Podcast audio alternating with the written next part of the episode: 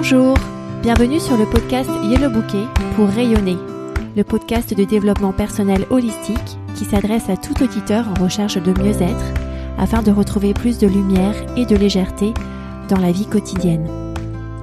Ce podcast s'adresse tout particulièrement aux parents qui se sentent parfois débordés dans leur quotidien pour une pause douceur, une douce heure pour se reconnecter avec leur corps, leur mental et leur spiritualité. Je suis Jenny Dahan, créatrice de yellowbouquet.com, mon activité de coaching, et je suis ravie de discuter avec vous aujourd'hui. Bienvenue dans l'épisode 40 du podcast Yellow Bouquet pour rayonner que j'ai intitulé Option B. On va parler de la résilience. On va parler de la résilience. Qu'est-ce que c'est? Comment est-ce que ce muscle s'acquiert et se maintient? Et comment commencer à enseigner la résilience aux enfants. Alors d'abord, qu'est-ce que la résilience? C'est la capacité de surmonter des difficultés, c'est la capacité de l'esprit humain à persévérer, c'est la capacité qu'ont les êtres humains à trouver des ressources pour se supporter eux-mêmes et pour supporter d'autres personnes dans le cas d'adversité, de tragédie. C'est la capacité de grandir, de croître, même après un traumatisme. Cette capacité à trouver cet été invisible au cœur de l'hiver le plus froid. J'avais beaucoup m'inspirer dans cet épisode de l'ouvrage de Sherry Sandberg et Adam Grant, Option B, Option B. Et selon les termes de Sherry Sandberg, la résilience, c'est la capacité d'exploiter au maximum l'option B se présente à nous. Parce qu'en fait, l'option A n'existe plus. Pourquoi c'est utile d'avoir de la résilience? Ça permet de trouver des ressources internes en soi, de trouver une force interne pour pouvoir re-aimer la vie à nouveau, retrouver la joie à nouveau. Et continuer d'apprendre et de se développer même après des circonstances vécues comme terribles. On va tous faire face à des difficultés dans la vie, pour cela, je vous invite à écouter ou réécouter l'épisode 11 sur la résistance, l'épisode 12 sur l'acceptation et l'épisode 20 sur la vie comme un long fleuve tranquille. On doit tous rencontrer des obstacles dans le quotidien, des obstacles plus ou moins forts, plus ou moins traumatiques. On est tous avec à peu près le même niveau de résilience, à savoir très peu, et au fur et à mesure que les expériences passent, la vie s'écoule, le muscle de la résilience grossit, s'épaissit.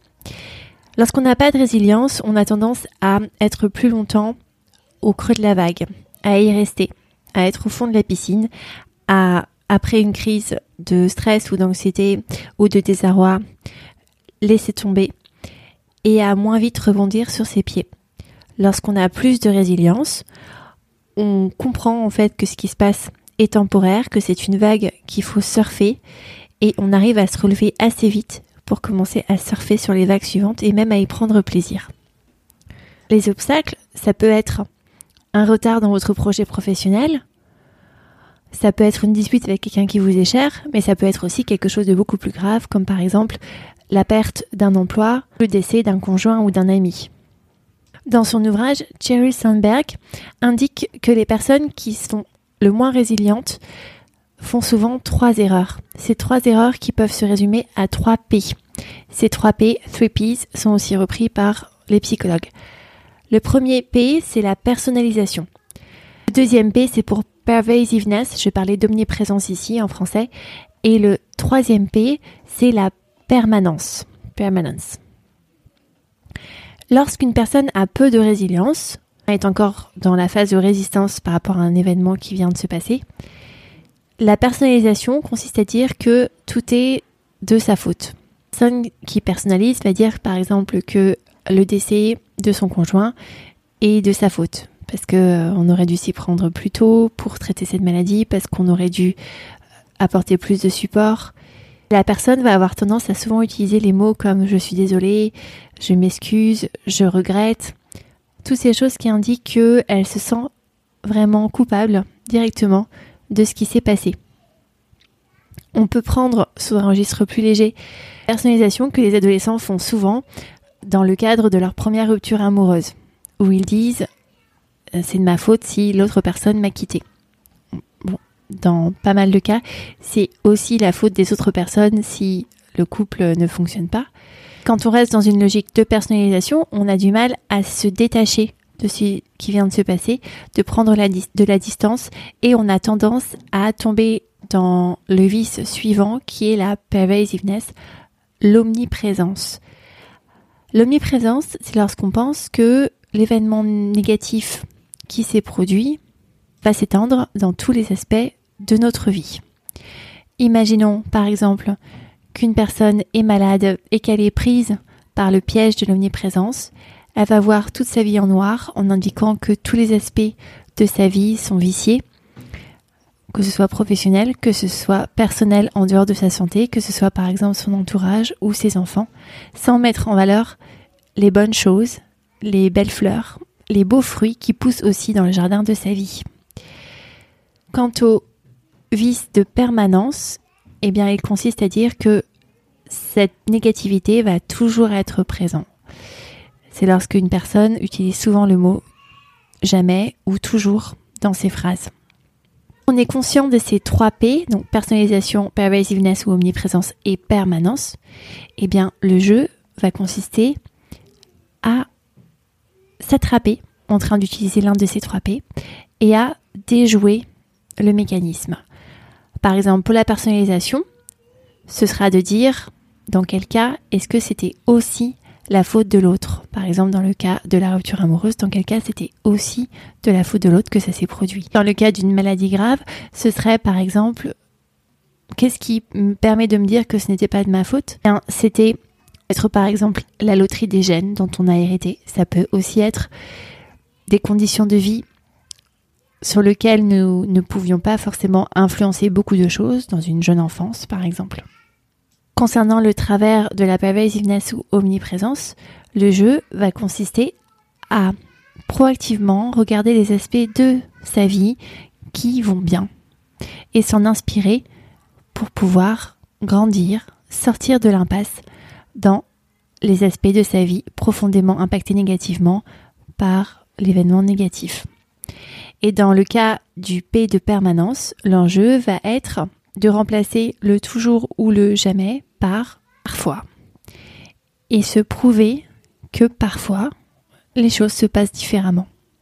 Commencer à rassembler des preuves pour que le mental voit bien, au fur et à mesure que le temps passe, qu'en fait, les choses négatives ne sont pas permanentes et que les choses positives sont déjà présentes dans la vie. Alors maintenant, qu'en est-il de la résilience enseignée aux enfants? Parce que la résilience, c'est vraiment une compétence à développer, c'est vraiment un muscle qu'on développe et qu'on peut commencer à développer dès le plus jeune âge. Comment peut-on faire? Eh bien, ce qu'on a remarqué, c'est que les enfants les plus résilients sont ceux qui ont compris, qui ont complètement intégré que la vie était dans leur contrôle pour les choses les plus importantes et qu'ils pouvaient toujours faire quelque chose pour l'influencer et que les obstacles, les challenges, étaient en fait des opportunités pour grandir, pour croître.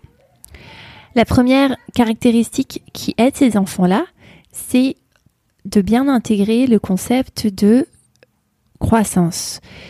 Tout est croissance, les choses ne sont pas figées. Par exemple, dire à un enfant qu'il est intelligent, c'est pour ça qu'il arrive à bien lire, ne lui rend pas toujours service, puisque si cet enfant considère que cette intelligence est cantonnée à la lecture.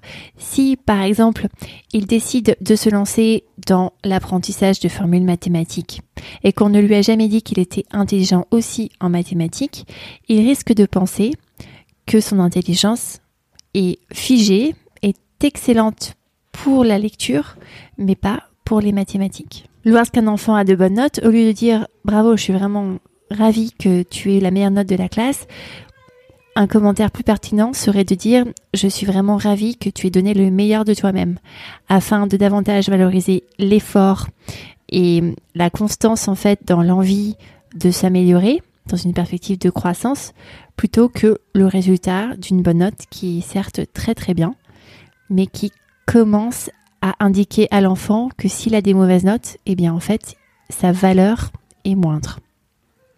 Autre caractéristique qui permet aux enfants de muscler ce muscle de résistance, c'est de savoir qu'ils comptent, qu'ils comptent pour leur entourage, qu'ils sont portés par leur entourage, qu'il y a toujours un filet de sécurité qui est là pour eux et aussi un trampoline qui les propulse avec beaucoup d'amour et de câlins. Pour reprendre la structure de l'écosystème, lorsque vous ressentez des émotions de détresse, d'angoisse après un événement vécu négativement, appuyez sur le bouton pause, respirez, prenez la posture de l'observateur et notez que vous entrez dans une phase de résistance qui indique que c'est aussi une opportunité pour muscler votre muscle de résilience. Au niveau du mental, utilisez la grille de lecture des 3 P avec la personnalisation, l'omniprésence et la permanence comme travers à éviter vous permet de rediriger votre attention sur des éléments qui vous permettent d'être plus résilient. Au niveau spirituel, lorsqu'on muscle ce muscle de résilience, on arrive à trouver une joie plus profonde, plus stable dans les circonstances de la vie, qui rappelle que ce qui compte n'est pas ce qui nous arrive, mais comment on y répond.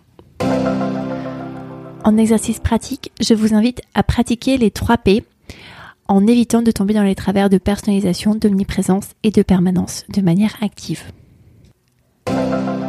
Si vous avez aimé cet épisode, partagez-le à quelqu'un qui a peut-être du mal à sortir d'une situation difficile en ce moment, afin que cette personne voit l'opportunité qui se présente à elle de muscler ce muscle de résilience.